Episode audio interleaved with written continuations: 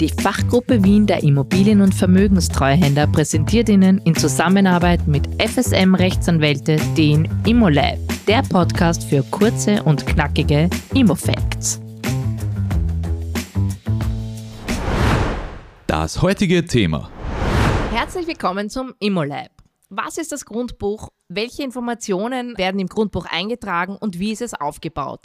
Das und vieles mehr erzählen uns unsere beiden Immobilienrechtsexperten Reinhard Pesek und Benny Stockert. Herzlich willkommen. Hallo. Hallo. Lieber Benny, willst du uns einmal erzählen, äh, warum das Grundbuch für unsere Mitglieder oder für die Mitglieder der Fachgruppe wichtig und interessant sind? Jetzt geht es ans Eingemachte.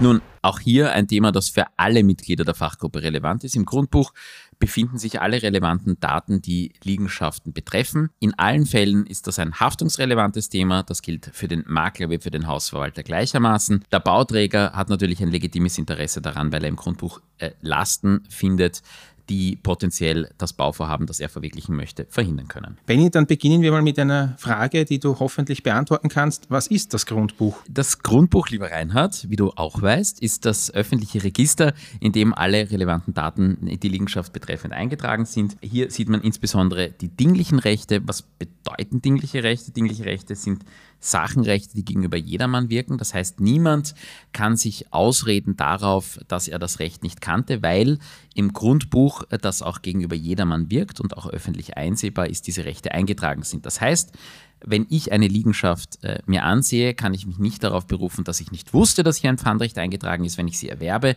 weil dieses Pfandrecht eben ein dingliches Recht auf dieser Liegenschaft verbüchert ist. Vielleicht, Reinhard, kannst du mal ein paar dingliche Rechte nennen oder die wesentlichsten dinglichen Rechte nennen, die im Grundbuch ersichtlich sind und was die Auswirkung dieser Rechte sind. Das wichtigste dingliche Recht ist sicher das Eigentumsrecht. Das hat jeder Makler, jeder Bauträger sofort zu prüfen, ob der Abgeber, der Verkäufer der Immobilie überhaupt Eigentümer der Sache ist. Eigentumsrecht ist sicher das Wichtigste. Dann gibt es auch ein sogenanntes Pfandrecht, das du schon erwähnt hast, das ist eine Belastung der Liegenschaft mit einer Hypothek. Da ist dann in weiterer Folge zu klären, wie sieht es aus, ist die löschungsreif, kann die gelöscht werden, wenn etwa die Liegenschaft verkauft werden soll. Dann gibt es auch sogenannte Baurechte, das ist das Recht, auf einer fremden Liegenschaft ein Gebäude errichten zu dürfen mit der Besonderheit, dass das Gebäude im Eigentum eines anderen als dem Grundeigentümer steht. Da gibt es dann noch eine eigene Baurechtseinlage im Grundbuch, dann kann man schauen, wem das Baurecht gehört. Und schließlich sind auch besonders wichtig die Dienstbarkeiten. Das können Berechtigungen oder Belastungen sein, je nachdem, ob man das berechtigte oder das belastete Grundstück sich näher ansieht im Grundbuch, etwa das Recht, dass man über ein Grundstück gehen darf oder auch eine Dienstbarkeit ist etwa ein sogenanntes Fruchtgenussrecht. Das kann an einem Miteigentumsanteil eingeräumt werden und ist etwa für einen Verwalter im Wohnungseigentum von Interesse, wenn an einem Anteil an dem Wohnungseigentum begründet ist, ein Fruchtgenussrecht eingeräumt ist, dann ist an sich, das ist die Grundregel, der Fruchtgenussberechtigte anstelle des Wohnungseigentümers hinsichtlich der Liegenschaftsverwaltung für Abstimmungen legitimiert, was auch bedeutet, dass etwa Einladungen für Eigentümerversammlungen an den Fruchtgenussberechtigten zu senden sind. Das sind die wichtigsten dinglichen Rechte. Auch natürlich beim Fruchtgenussrecht noch zu bedenken, dass auch die Erträge aus dieser Liegenschaft nur dem Fruchtgenussberechtigten zukommen. Ein paar wichtige andere Punkte, die du noch nicht angesprochen hast, sind Sachwalterschaften, die unter Umständen im Grundbuch angemerkt sind. Die Bestellung eines Hausverwalters, das ist äh, oft zugunsten eines Hausverwalters gemacht, um eben e-, entsprechende Publizität zu verwirklichen. Ein abweichender Verteilungsschlüssel gegenüber den gesetzlichen Bestimmungen des Wohnungseigentumsgesetzes, das heißt, dass in einem Wohnungseigentumsvertrag anderes geregelt ist als das, was das Gesetz vorsieht. Auch noch zu bedenken das Belastungs- und Veräußerungsverbot, demzufolge ähm, der Berechtigte aus diesem Belastungs- und Veräußerungsverbot zu befragen ist, ob die Liegenschaft entsprechend mit einem Pfandrecht belastet werden kann oder verkauft werden kann. Ein wesentlicher Punkt für das Belastungs- und Veräußerungsverbot ist, dass ein solches nur innerhalb des engsten Familienkreises begeben werden kann, nur dort ein dingliches Recht im Grundbuch sein kann.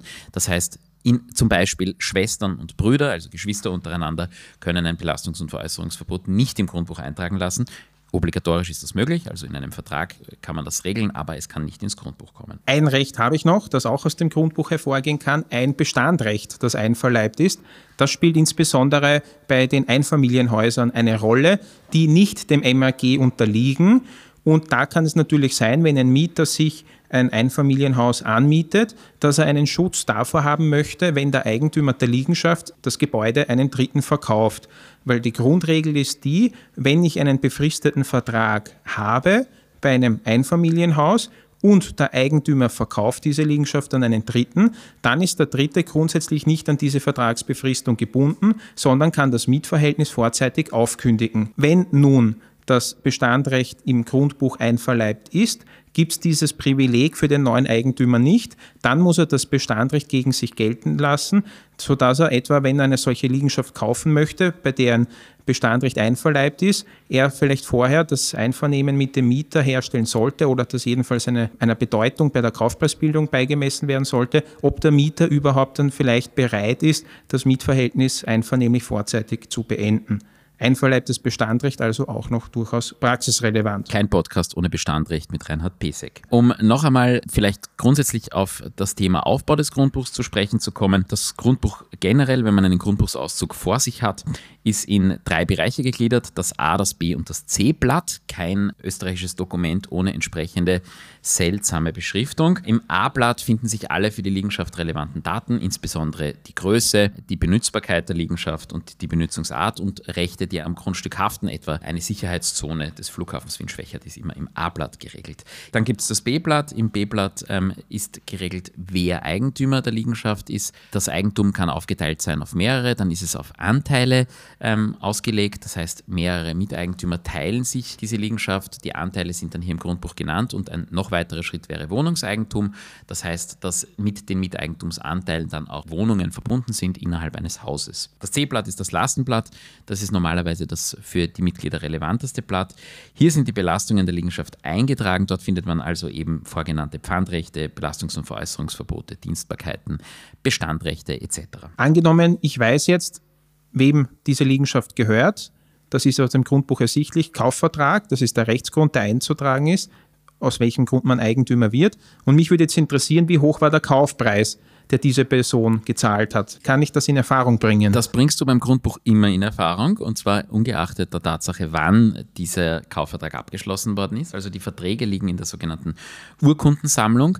Die ist seit etwa dem Jahr 2002 plus minus ähm, elektronisch erfasst. Das heißt, alle Dokumente, die 2002 oder später erfasst worden sind, sind äh, elektronisch auch abrufbar. Das heißt, diesen Kaufvertrag kann ich mit einer sehr niedrigen Gebühr direkt aus dem Grundbuch ziehen. Sollte es davor sein, ist es notwendig, äh, auf das Grundbuch, auf das Bezirksgericht, das das Grundbuch führt, zu fahren und dort dieses Dokument auszuheben. Sehr gut beantwortet. Eine weitere Frage, die ich dir stelle, wovon ich ausgehe, dass du die Antwort kennst. Angenommen, wir haben vorhin gesagt, das Wichtigste ist zu prüfen, ob der jeweilige vermeintliche Verkäufer der Liegenschaft auch Eigentümer der Sache ist. Kann es nun Fälle geben, in denen jemand eine Liegenschaft verkaufen möchte, obwohl er noch nicht im Grundbuch einverleibt ist? Da gibt es mehrere Fälle, wo das der Fall ist, aber nur bevor ich diese Frage beantworte, ganz wichtig, man kann dem Grundbuch üblicherweise vertrauen. Das heißt, es gibt den sogenannten Vertrauensgrundsatz. Im Grundbuch ist alles geregelt und alles eingetragen, was den Tatsachen entspricht. Die Ausnahmen, von denen du gerade gesprochen hast, zum einen die Ersitzung, also dann, wenn jemand behauptet, diese Liegenschaft ersessen zu haben. Das gibt sehr strenge gesetzliche Voraussetzungen. Wir werden dazu sicherlich noch einmal einen Podcast machen, wann eine Liegenschaft ersessen werden kann, beziehungsweise Rechte daran. Ein weiterer wesentlicher Fall ist die Sprung Sprungeintragung. Das heißt, wenn ich zum Beispiel im Fix und Flip eine Wohnung erwerbe als Projektentwickler, diese Wohnung schnell saniere und weiterverkaufen möchte und mir die Grundbucheintragungsgebühr von 1,1 Prozent des Kaufpreises sparen möchte, lasse ich mich gar nicht im Grundbuch eintragen, sondern verkaufe das direkt weiter. Dann muss ich nachweisen im Grundbuch mit einer entsprechenden Aufsonderungserklärung, dass ich diese Wohnung erworben habe und sie beim Weiterverkauf sowohl den alten als auch den neuen Kaufvertrag beilegen, dann bin ich im Grundbuch noch gar nicht Eigentümer, aber habe aufgrund des Kaufvertrages, den ich abgeschlossen habe, schon Eigentum erworben. Eine wichtige Ausnahme gibt es auch noch, Erbschaften. Wenn nämlich ein Eigentümer einer Liegenschaft verstirbt, dann ist zunächst der sogenannte ruhende Nachlass der Eigentümer, der steht nicht im Grundbuch, und wenn das Verlassenschaftsverfahren abgeschlossen wird, dann gibt es am Ende den sogenannten Einantwortungsbeschluss. Mit diesem Beschluss wird festgelegt, wer der Erbe ist. Und dieser Erbe wird dann mit Rechtskraft des Einantwortungsbeschlusses bereits Eigentümer der Liegenschaft, ohne dass er im Grundbuch ist. Das ist auch eine Durchbrechung des Eintragungsgrundsatzes.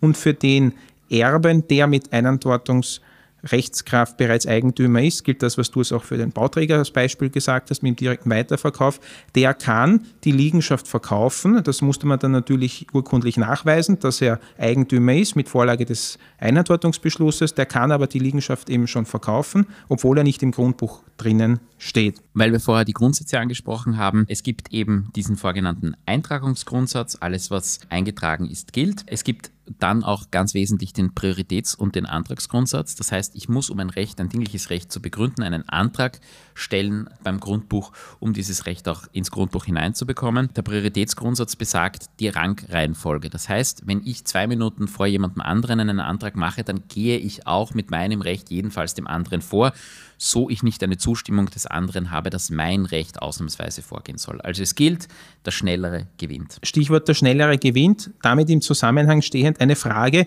die stellen Professoren gern Studenten an der Uni bei mündlichen Prüfungen, wenn man ihnen keine allzu gute Prüfungsnote bescheren möchte, nämlich die Frage, was ist eine Plombe? Und damit ist nicht die Zahnfüllung gemeint, sondern grundbuchsrechtlich. Was ist eine Plombe, Benny? Dann werde ich versuchen, diese Prüfung heute zu bestehen und doch noch mit guter Note hier herauszukommen. Eine, eine Plombe ist ein noch nicht erledigter Antrag im Grundbuch.